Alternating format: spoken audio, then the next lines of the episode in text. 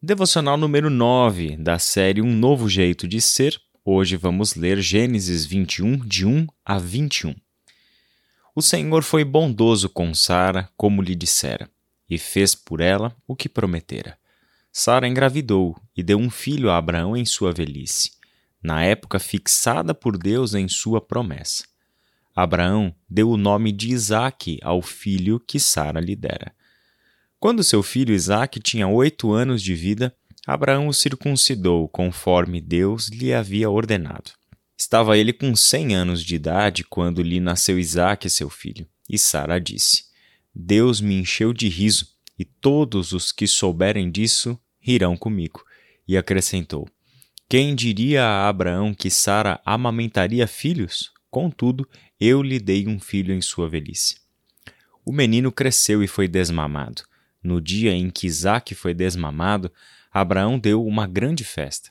Sara, porém, viu que o filho que Agar, a egípcia, dera a Abraão estava rindo de Isaac e disse a Abraão: Livre-se daquela escrava e do seu filho, porque ele jamais será herdeiro com o meu filho Isaac. Isso perturbou demais Abraão, pois envolvia um filho seu.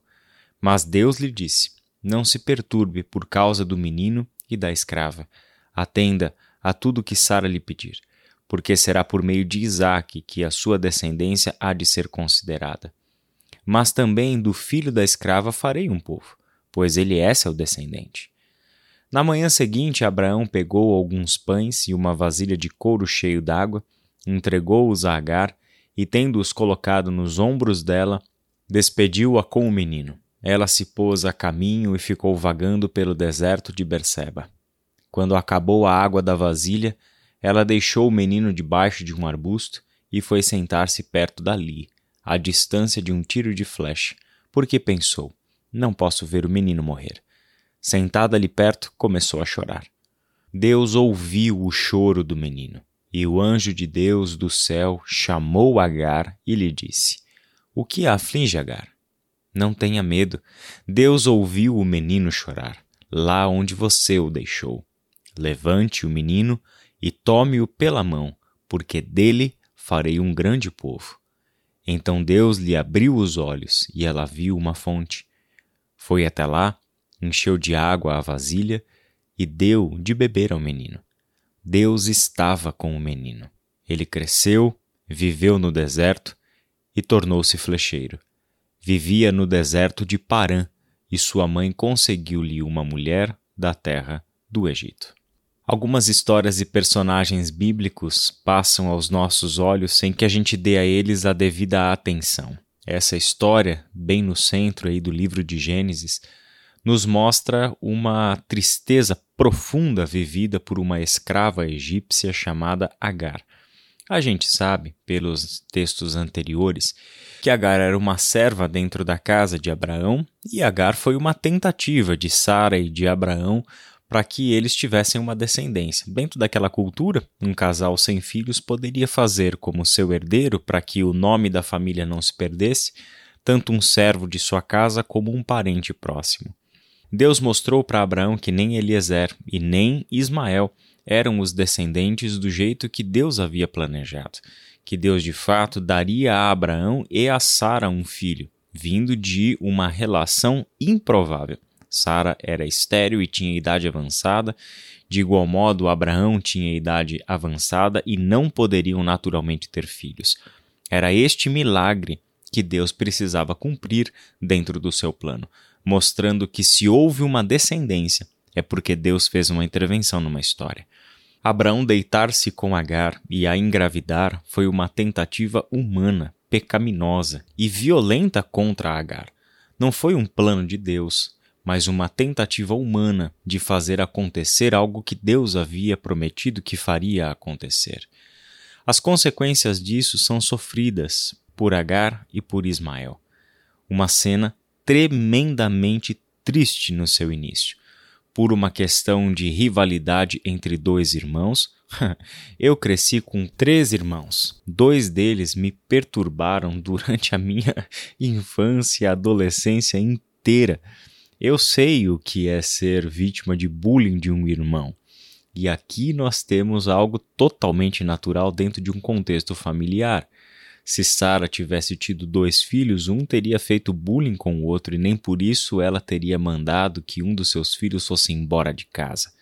A razão aqui é o ciúmes. A razão tem a ver também com a sua idolatria para com o seu filho Isaac, que é tão enaltecido nos versículos iniciais desse texto.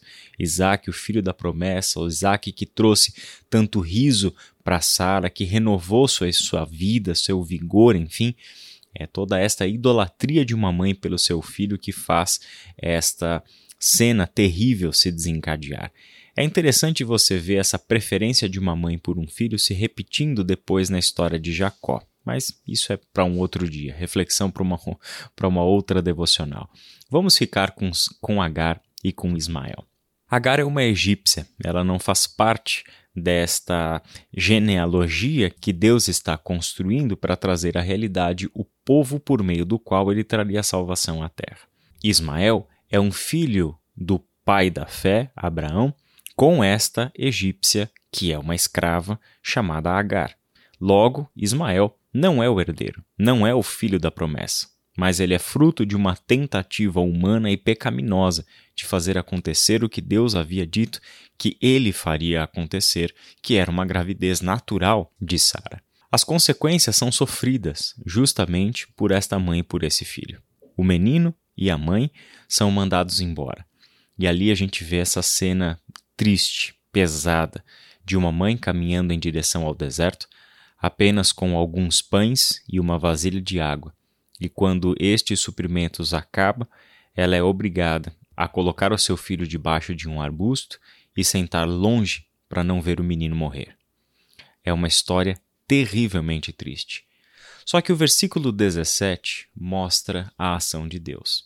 Deus ouviu o choro do menino. E o anjo de Deus do céu chamou Agar e lhe disse: O que aflige Agar? Não tenha medo.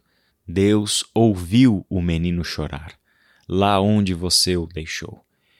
Gente, eu amo essa passagem, porque nos mostra a Deus sendo fiel ao seu plano, Deus sendo Deus, Deus sendo misericordioso, compassivo, um Deus que não é indiferente quanto ao sofrimento dos injustiçados, um Deus que não é indiferente quanto à dor da nossa condição humana e as consequências do pecado na vida de pessoas que nunca pediram para estar na situação em que estão. Deus não faz vistas grossas, assim como Deus também não coloca panos quentes em cima do pecado. O nosso Deus é justo e o que a gente vê Deus fazer na vida de Agar e de Ismael é a sua justiça. É Deus sendo fiel ao seu plano. Ismael pode não ser o filho da promessa, por meio do qual Deus traria ao mundo a sua descendência. Mas ainda assim, ele é um filho de Abraão, com quem Deus tem um pacto, com quem Deus tem uma aliança. Então, qual é a resposta do Senhor? eu vou fazer dele um grande povo, porque ele é o seu descendente. E o Senhor tinha uma aliança com Abraão. Que coisa linda saber que Deus escuta o choro do menino, que Deus ouve o choro daqueles que sofrem.